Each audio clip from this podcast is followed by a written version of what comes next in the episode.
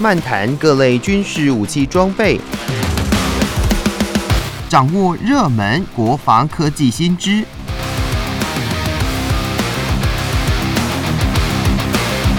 军武说早安，陪您一起领略国防知识力量。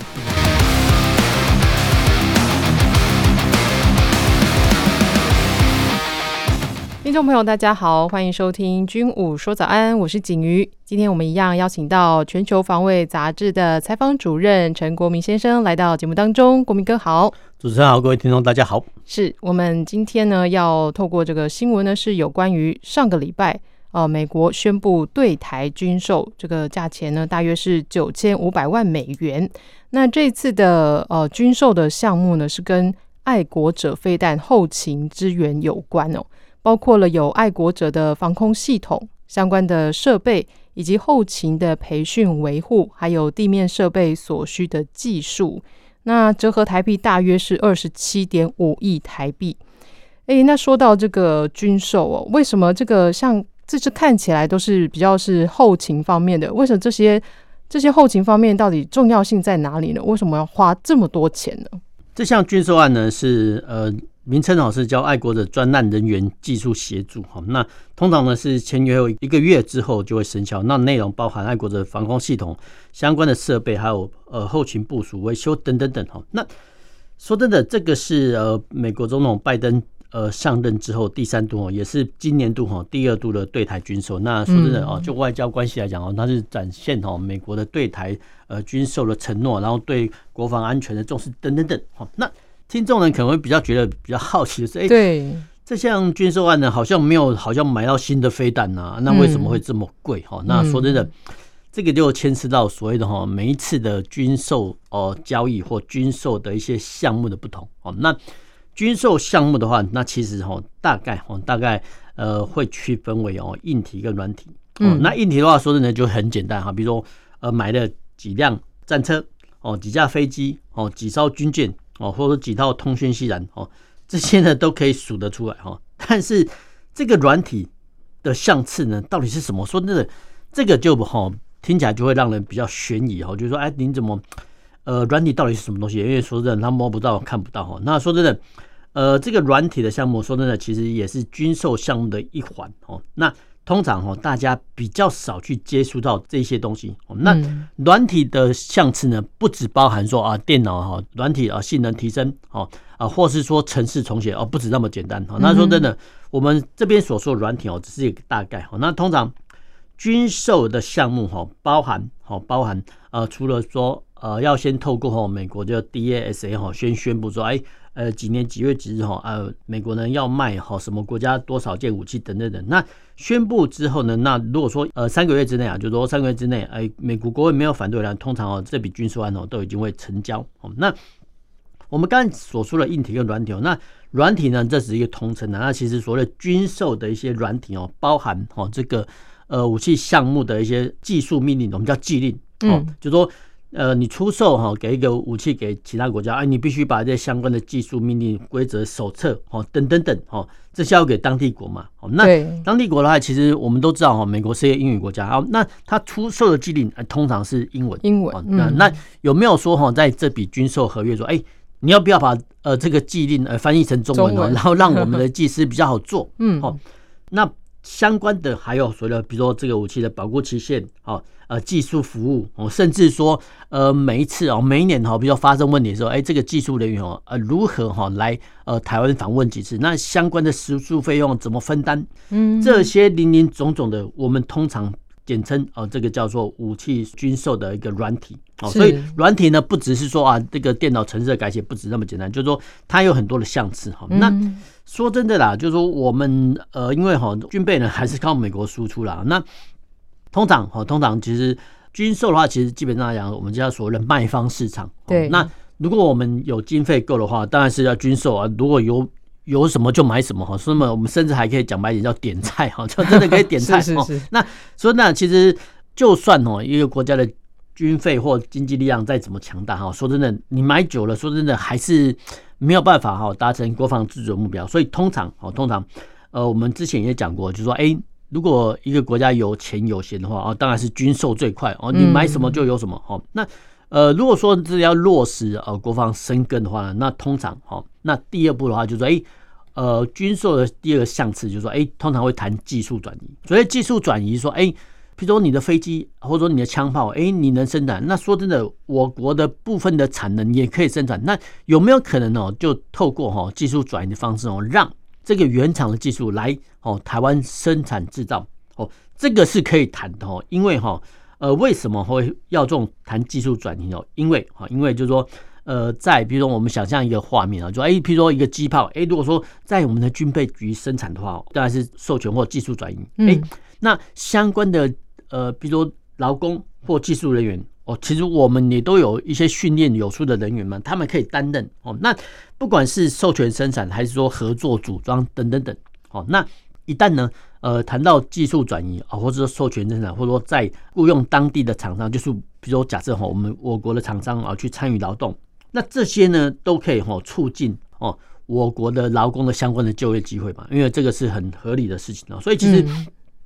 呃过往啊，我们看到说呃军售的项制啊，通常是说呃以物易物，或是说呃用钱来买哦，但是到后面的这个军售合约呢，通常啊会谈到说，哎。你再过哈，比如说呃几年之后呢，要把这个技术转移给我们，对，这个是可以谈的哦。或者是说你要呢，呃，这个生产啊，不管是枪炮或飞机啊，你要聘雇哦多少在地的员工。然后其实说像呃以飞机制造业来讲哦，我们有一些啊，比如说汉翔公司哦，他们的一些劳工哦，他们也都学有专精嘛，所以其实呃在不管是每一笔的军售项次的话，其实都可以谈。合作或授权说，哎，这个哦来促进哦当地的就业机会。那这个商机说呢是呃蛮庞大的，而且说真的，我们的劳工呢多一些技能或技师多一些技能的话，其实对我们以后来讲哈呃是非常不错的一些交易。那我们又回过头来讲哦，说哎，这个爱国者飞弹的软体呢到底是什么东西？那说真的，呃，这个可能是说哈，比如说。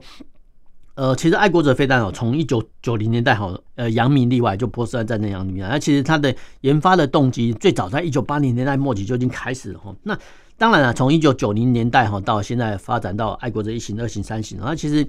每一次的哈这个飞弹性能的提升哦，通常哈呃会牵扯到，譬譬如说，哎，雷达的感测镜头增加，然后让哈爱国者飞弹连哦它能比较快哦侦测到目标。或是说呢，它能接战的目标哦变多了。那通常啊，通常呃，美国的厂商呢啊，在比如说他们新产品突破研发成功之后呢，哎，他会通知吼在帝国说，哎，我们吼最近有一个新研发的产品哦，然后啊，他可能哦，比如说以爱国者飞弹为例哦，它呢哦新的系统哦可以让你吼反应时间更快哦，接战速度更多哦，接战目标更多。那请问？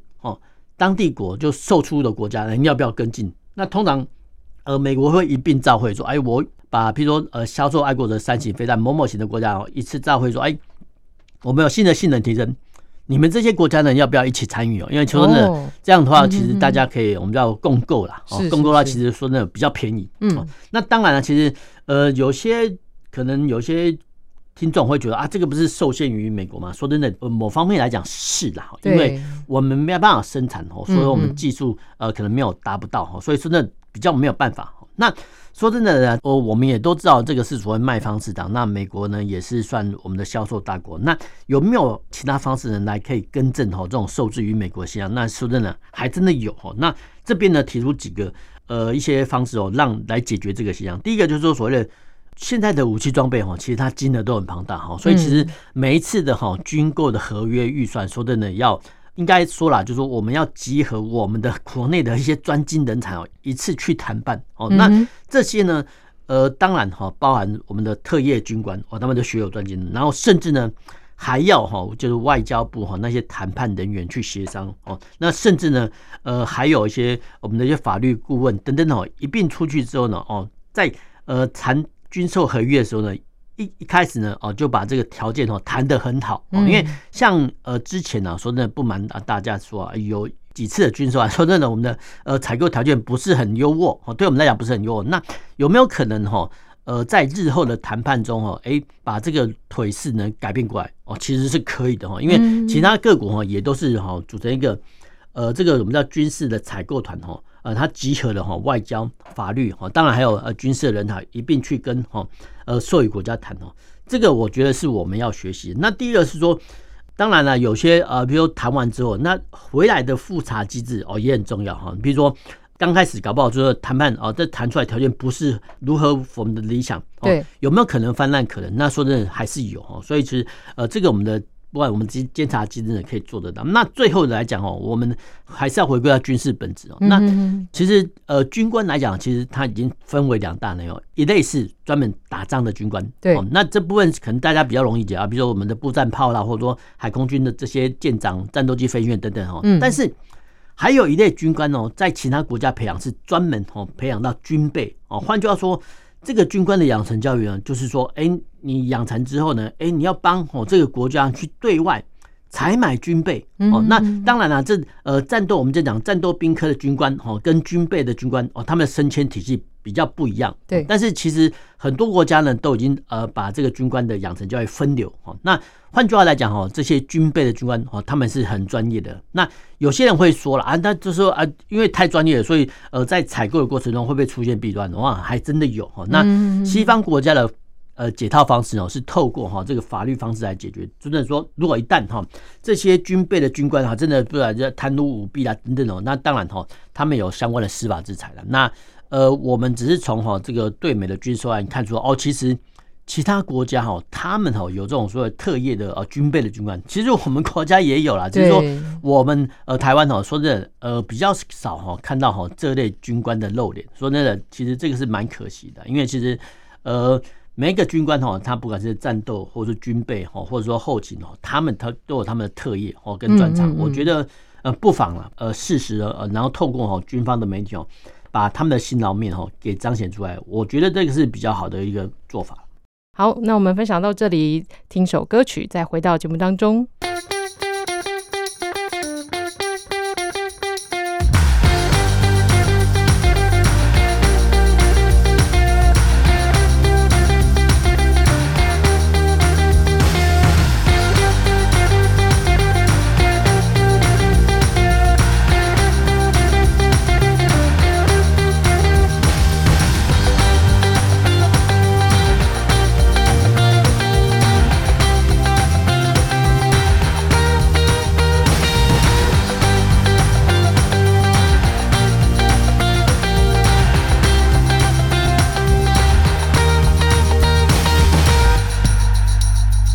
回到军武说早安，我是景瑜。接下来要跟大家分享的是四月六号在青年日报社上的新闻，是有关于呃这两个呢是跟极音速飞弹有一点关系，所以我们合并一起来跟大家分享。第一个是美国呢在三月中成功了试射极音速飞弹，那第二个呢是美英澳三国呢共同宣布要发展极音速武器。那这个美国、英国跟澳洲呢，就是有组成所谓的三方安全伙伴关系。那在四月六号的时候，也宣布了要共同发展极音速、反极音速以及电子战的军力。诶，那为什么这个三个国家要针对这个三个呃，像是这个极音速、反极音速这个方面来做发展呢？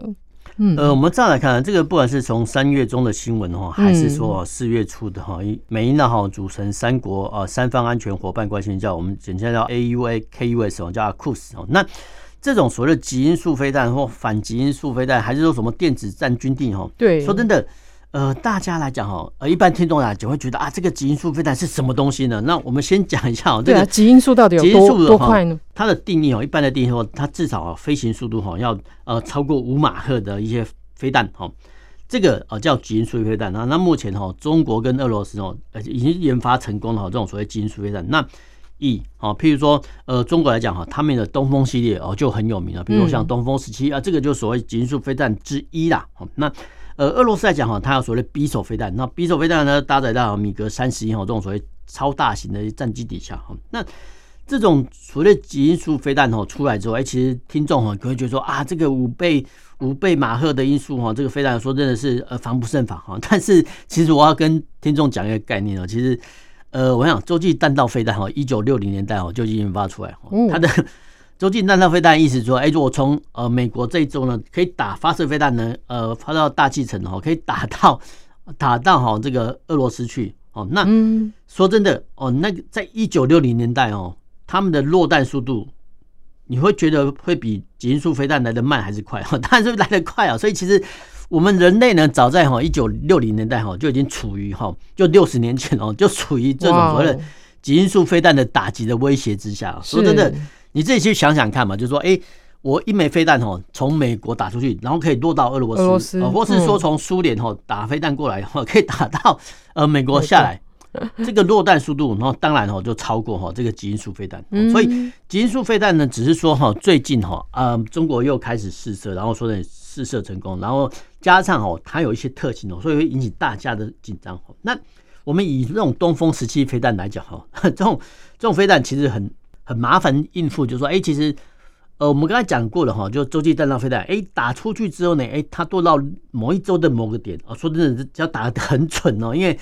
呃，跨越哈洲际，然后飞行一万公里以上，然后还能精准的命确哈呃对方的地下的核子发射设施，我说的这个非常不简单哈，真的不简单。那我们刚才讲过哈，东风十七哈这种说，或是这种极音速飞弹，他们还有一个特性，就是说，哎，它其实在呃重返大气层的时候，人家居然哈居然呃会透过哈所谓的变轨哈变是呃变化的变轨是轨道轨，就是说哎透过哈这种变轨的方式能让哦。敌方呢无法防范的，所以其实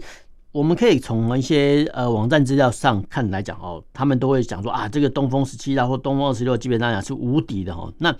呃，这凸显出哈，其实说真的，这类武器哦比较不好防范啊，或是说呢，呃，你要防范的话呢，哦，其实你要花很大的力气哦去防堵它。好，比如说假设研发东风十七飞弹哦，或者说极速飞弹的代价是十亿哦，那防守方呢可能要耗费。五十亿美元以上去防堵哈，呃，跟研发相关的系统，而且呢，在研发的过程中会遭到很多的困难，而且研发的成果还不一定有成果，所以其实非常非常的麻烦哈。所以这个就是武器攻防上的优劣在这里，就是攻的一方哦，他会比较占比较优势。那目前哈，就现阶段来讲哈，就是中日哈这两国已有。那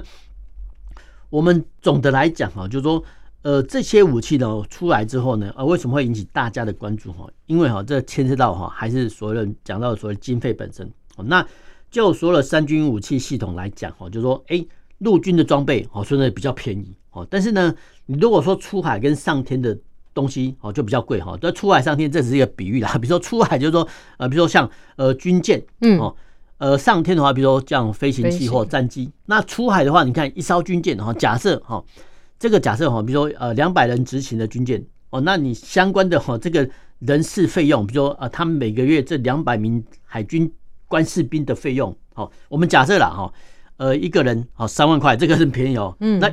一个月的支出要六百万去，呃人事成本就要六百万，所以其实呃越多人操作武器哦，呃说真的会越贵哈，比如说像军舰的操作成本哦，这个操作成本包含哦包含人力成本啊、维修成本等等等哈，那。说真的哦，你飞上天的呃飞行器哦就很贵哈，因为飞机呢哦上上下下哈，就是说呃它会在不同的高度呃历经不同的高度哦，那相关的温度会变化哦，所以其实航空舰的规格哦，说真的它会的精度或其他要求或者说耐热度哦的要求会比地面来的高哦，因为飞机要呃进进出出上上下下哦那个飞行速度，然后偶尔呢还会加速度哦，所以其实呃不管是速度啦，或者说呃温度的变化呢哦，其实。空军的规格或飞行器规格哦，会要求来的哈地面的规格来的高，哦，所以其实每一架飞机呢造价都很贵，嗯哦，但是呢，我想其实最贵的哦是所谓的太空规，所以太空规的话，我们刚才讲过了哦，就说哎这些极音速飞弹或是洲际弹道飞弹，哎，它居然呢要把一个飞弹哦打出去大气层或是在濒临大气层边缘飞行哦，然后呢呃然后再呃用极高的速度呢，然后去打击到对方哦，但是呢我们都知道我们有。大气层嘛，哈，地球大气层，哈，在呃飞弹能落回大气层的时候，哦，我们都都可以从啊一些相关的科技频道中看到说，哎，比如说太空梭返回的时候，哎，不是会很热吗？有没有？就是说，呃，这些在落到大气的时候，哈，有时候呢，一些小部件哦，会因为呃高速，然后再通过大气层的时候，哎，被焚毁。哦，所以其实我们很难想象说，哈，一枚飞弹打到大气层或在边缘大气层飞临的时候呢，哎。它居然没有被哈大气层所熔毁，然后还能打到你。哦，说真的，这个是人类算是真的是这种洲际弹道飞弹或者这种极音速飞弹，真的是哈人类科技的结晶啦。说真的，这讲白点是这样子哈。那呃，就是因为哈他们的呃技术高超，好，所以其实哦这种极音速飞弹它有一个缺点，就是说它的造价很贵，哦非常非常贵啊。那呃它能携带的弹头哈费劲哈千里迢迢哦用这种极音速啊来打击你，那顶多哦它可以搭载。五百公斤到一百公斤的弹头，那说真的，这个五百公斤到一百公斤的弹头，说真的，呃，他们还是很有威力，没有错。比如说像最近的俄乌战争，好，我们看到说，哎，俄罗斯的飞弹哦落在哈的乌克兰住宅区，哦，没有错，那可能全栋的建筑哦，基本上都已经处于哦半毁的状态，然后玻璃都碎裂了哈，然后呢，呃，建物的基础结构哈都已经破坏了，那没有错，其实呃一枚飞弹哦就是有这么这么的恐怖哈，那。呃，只能说哦，这个极音速飞弹是非常非常麻烦的。那为什么哈极音速飞弹呃这么麻烦呢？因为哈，因为呃人类哈呃历经的哈，尤其是美苏了哈，历经的所谓战略核武器谈判哈，呃，不管是一九七二年的我们叫呃战略武器缩减条约，或是说呃像后来哈战略武器裁减条约哦，都已经谈好了哈，但是。没想到呢，相关的哦，类似呃，我们刚刚讲过那种极音速飞弹的中程飞弹条约，居然是拖到了一九八七年才谈妥哈。那为什么这些中程飞弹能这么好用哈？因为哈，呃，如果说哈，呃，这些飞弹呢部署在敌国边界的话呢，哎，其实呃，它朝敌国发射之后，它就可以很快的哈达到对方的领土哦。所以其实呃，这些中程飞弹的谈判哦，其实美国跟苏联哦，一直到一九八七年才谈判下来哦。那当然，后续也做相关的裁减，但是没有想到哈，一九八七年这个时候呢，哦，